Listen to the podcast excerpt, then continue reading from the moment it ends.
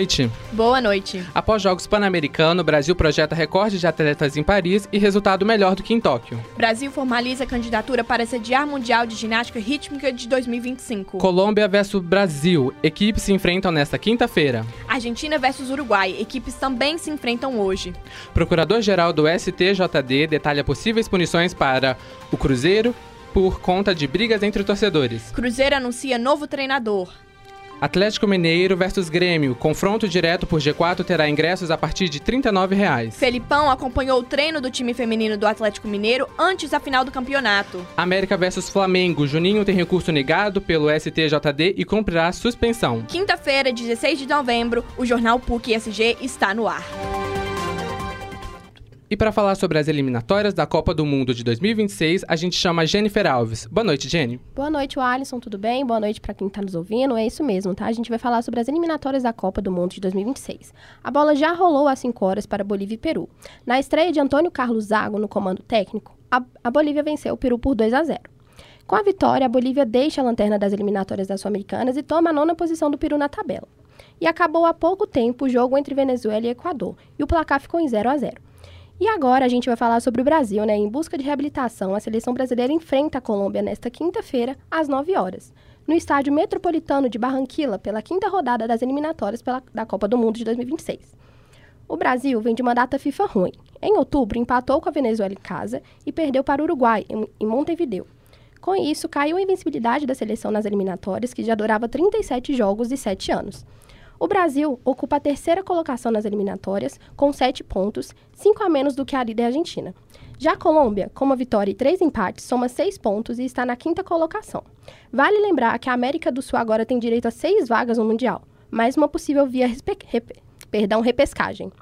No último confronto, no mesmo estádio, as seleções empataram sem gols. O Brasil não ganha na Colômbia desde 2020, 2003 mas leva ampla vantagem no retrospecto do confronto: 20 vitórias, 11 empates e apenas 3 derrotas. Uma das curiosidades da partida é que o Hendrick é o quarto jogador mais jovem na história da seleção. A precocidade da carreira de Hendrick ultrapassou os muros do Palmeiras e chegou até a seleção brasileira.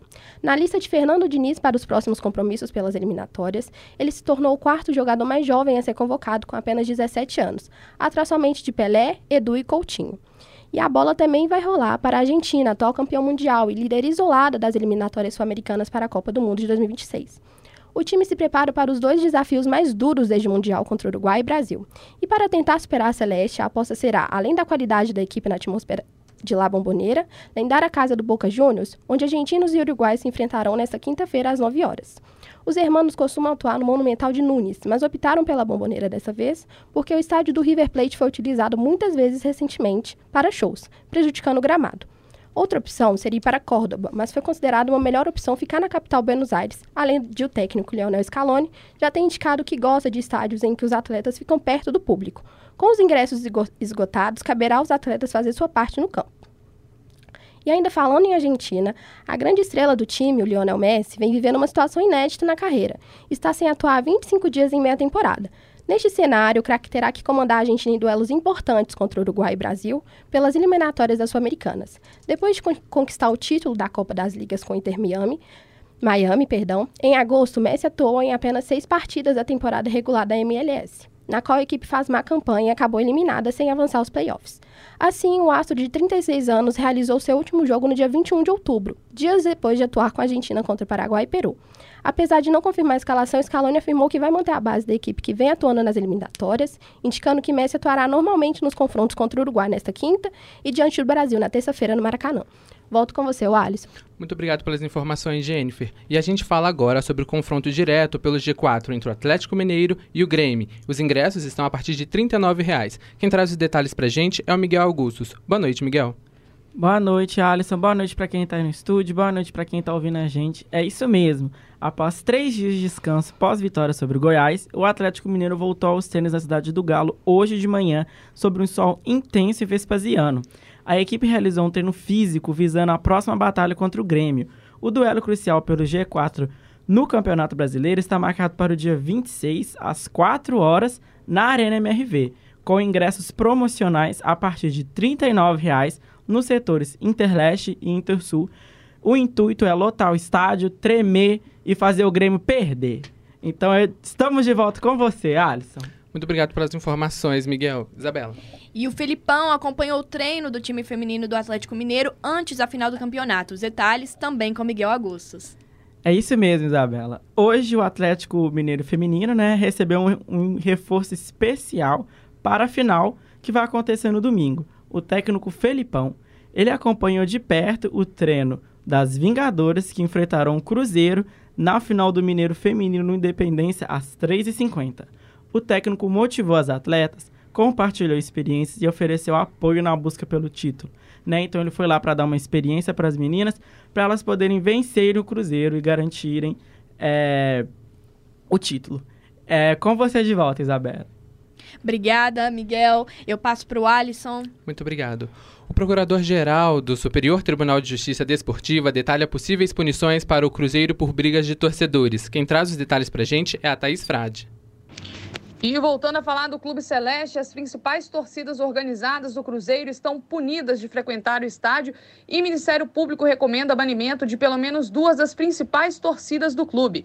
Tudo isso após confusão generalizada entre torcedores do Cruzeiro que invadiram o campo no último sábado em direção aos jogadores após o time sofrer o gol contra o Curitiba na reta final da partida, que terminou com a vitória do Coxa por 1 a 0 pela 34ª rodada do Campeonato Brasileiro. Ainda houve confronto com a torcida Império Alviverde, do Curitiba, que também invadiu o campo de jogo. A partida foi paralisada e policiais tiveram que intervir para acabar com a confusão.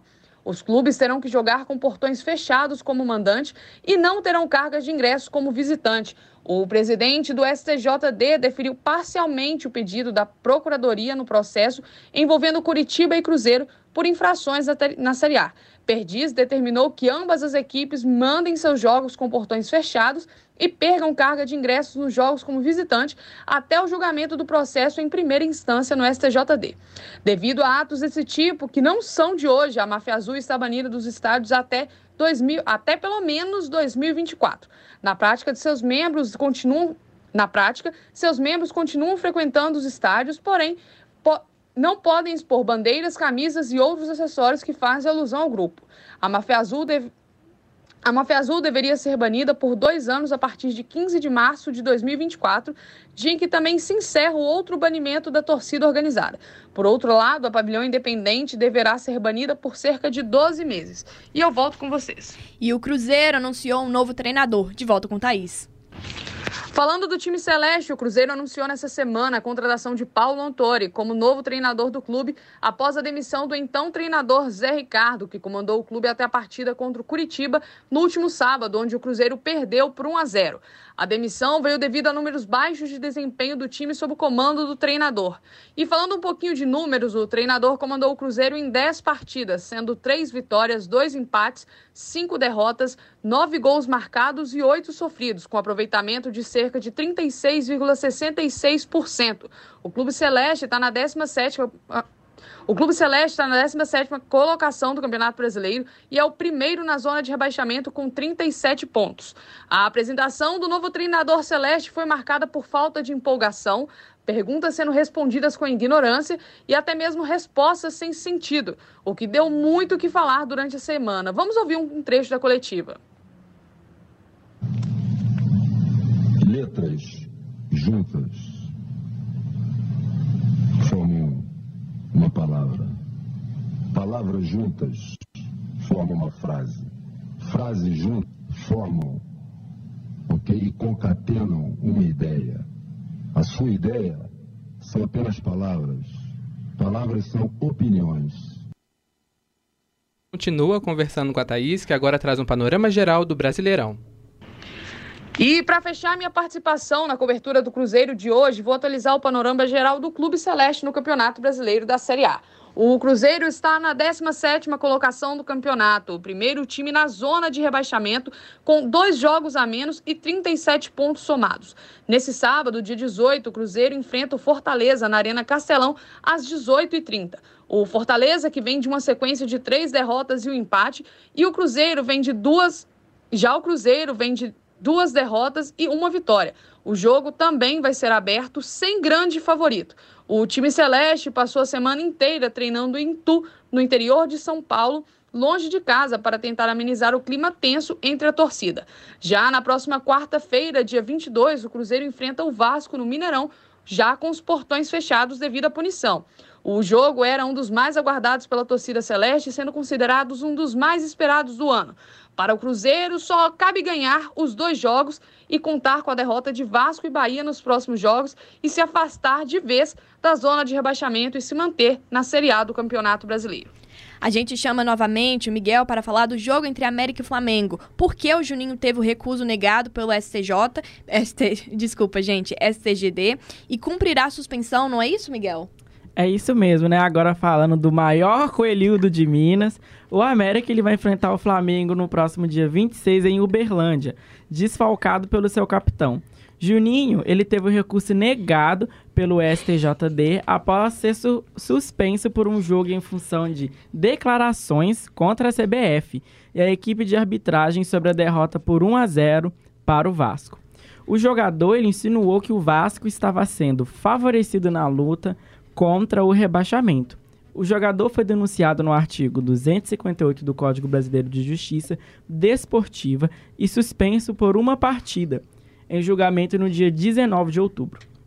O América conseguiu efeito suspensivo, por isso Juninho entrou em campo nas últimas sete rodadas do Brasileiro. O efeito suspensivo foi derrubado nesta quinta-feira, após o pedido de recurso ter sido rejeitado pelo Tribunal Pleno do STJD. Desta forma, Juninho ficará fora diante do Flamengo e terá condições de jogo contra o Palmeiras no dia 29 pela 36ª rodada. Volto com vocês aí no estúdio. Obrigada pelas informações, Miguel. Em outra pauta, o Brasil planteia ser a sede do Mundial de Ginástica Rítmica de 2025. A candidatura do país foi protocolada pela Confederação Brasileira de Ginástica junto à Federação Internacional de Ginástica, FIG, nesta terça-feira e recebeu o apoio do governo federal por meio do Ministério do Esporte e da Secretaria-Geral da Presidência, representados pelos titulares das respectivas pastas, André Fufuca e Márcio Macedo. O evento está previsto para iniciar em agosto de 2025. A a expectativa pela aprovação do pleito aumenta ao observarmos alguns números. Ao longo de 40 edições do Mundial, a Europa foi palco do evento em 34 dessas ocasiões. Em segundo lugar, mas muito distante na quantidade de eventos realizados, está a Ásia, com quatro. A América do Sul, até o momento, nunca sediou uma edição do evento. Márcio Macedo, ministro-chefe da Secretaria-Geral da Presidência, afirmou hoje, no Ministério do Esporte, que o ministro Fufuca assinou uma, uma carta de apoio para que o Brasil possa realizar o Mundial de Ginástica ginástica rítmica de 2025. E a gente continua por aqui falando sobre o futuro, porque pelo segundo PAN consecutivo, o país quebrou o recorde de ouros e pódios em uma edição dos Jogos. Dessa vez, os brasileiros deixam Santiago, no Chile, com 66 medalhas douradas e 205 medalhas no total. Agora, a próxima missão é Paris. É a terceira vez que acontecem os Jogos Olímpicos em Paris, né, sendo a primeira em 1900 e a segunda em 1924. A escolha aconteceu lá em 2017, durante a sessão do Comitê Olímpico Internacional em Lima, no Peru. E a menos de nove meses do início das Olimpíadas, o Comitê Olímpico do Brasil segue otimista nas metas. Mesmo sem falar sobre números, o diretor diretor-geral da entidade, Rogério Sampaio, afirma que o objetivo é repetir o desempenho do PAN e evoluir no quadro de medalhas. A gente sempre quer fazer amanhã melhor do que a gente fez ontem. Esse é o nosso, era o nosso objetivo nos Jogos Pan-Americanos e continua sendo o nosso objetivo nos Jogos Olímpicos. Porque a dificuldade de colocar uma meta de número de medalhas. A gente sempre corre o risco, e a gente já viu em outros Jogos, eh, em outros jogos Olímpicos, algum atleta que se lesiona, que se machuca. Isso aconteceu nos Jogos Pan-Americanos. Uhum. Nada nos garante que não vai ocorrer com algum atleta nos Jogos Olímpicos. Mas pode ter certeza que nós vamos trabalhar todo dia, diariamente, sábado, domingo, 24 horas por dia, uh, junto com os nossos atletas, com as confederações, para conseguir um resultado melhor do que foi nos Jogos de Tóquio. Já em relação ao tamanho da delegação, o número foi apresentado pelo diretor-geral do COB o Brasil pretende levar 330 atletas a Paris em 2024. Se conseguir, será a maior delegação já enviada pelo país para os Jogos fora do território nacional. A competição acontece entre os dias 26 de julho e 11 de agosto de 2024. E chegamos no final de mais um Jornal PUC-SG. Apresentação, Isabela Gomes e Walisson Leandro. Produção, alunos da disciplina Laboratório de Jornalismo em Áudio, Jennifer Alves, Miguel Augusto e Thaís Frade. Trabalhos técnicos, Alexandre Morato e Júlia Salles. Coordenação, Getúlio Nuremberg. Obrigado pela sua audiência e até a próxima. Boa noite e até a próxima.